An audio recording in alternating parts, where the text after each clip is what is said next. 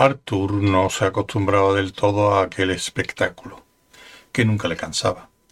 Ford y él habían seguido rápidamente la orilla del pequeño río que fluía por el lecho del valle, y cuando al fin llegaron al borde de la llanura, se encoramaron a las ramas de un árbol grande para contemplar mejor una de las visiones más extrañas y maravillosas que ofrece la galaxia.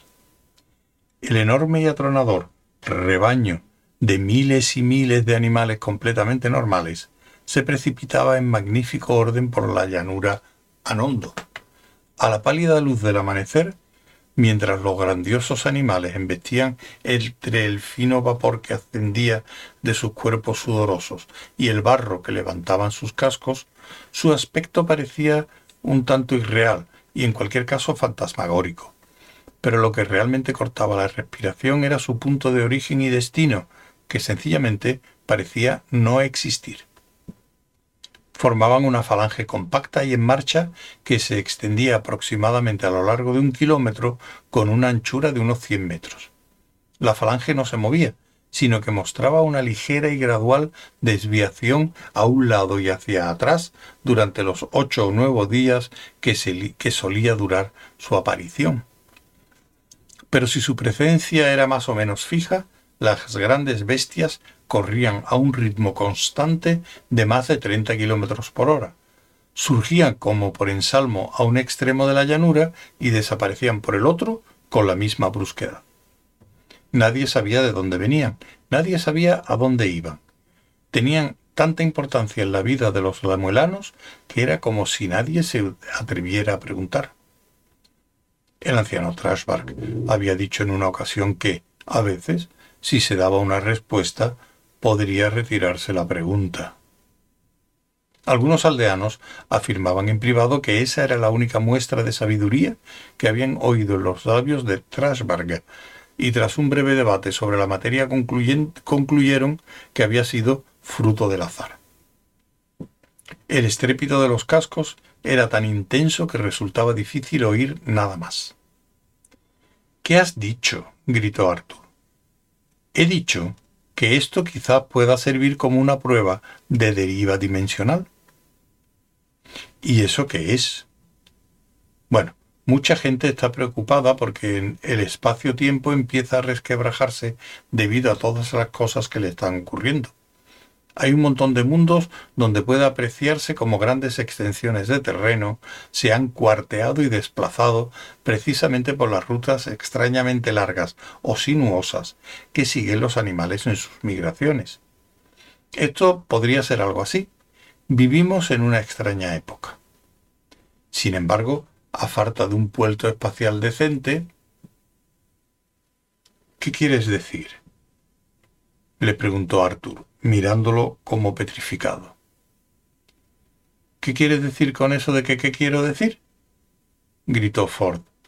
Sabes perfectamente qué quiero decir. Vamos a salir de aquí cabalgando. ¿Estás proponiendo seriamente que intentemos montar un animal completamente normal? Sí, para ver a dónde va. Nos mataremos.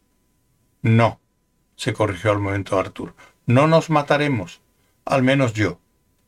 Ford, ¿has oído hablar alguna vez de un planeta llamado Stavrómula Beta?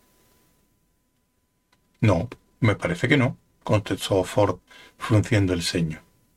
Sacó su destartalado ejemplar de la guía del autoestopista galáctico y la puso en funcionamiento. ¿Se escribe de alguna forma rara? No lo sé. Solo lo he oído mencionar. Y a alguien que tenía un montón de dientes ajenos. ¿Recuerdas que te hablé de Agrahak?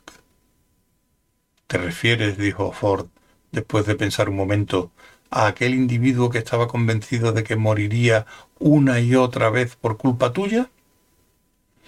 Sí, según él, uno de los sitios donde causaría su muerte era Stavrómula Beta.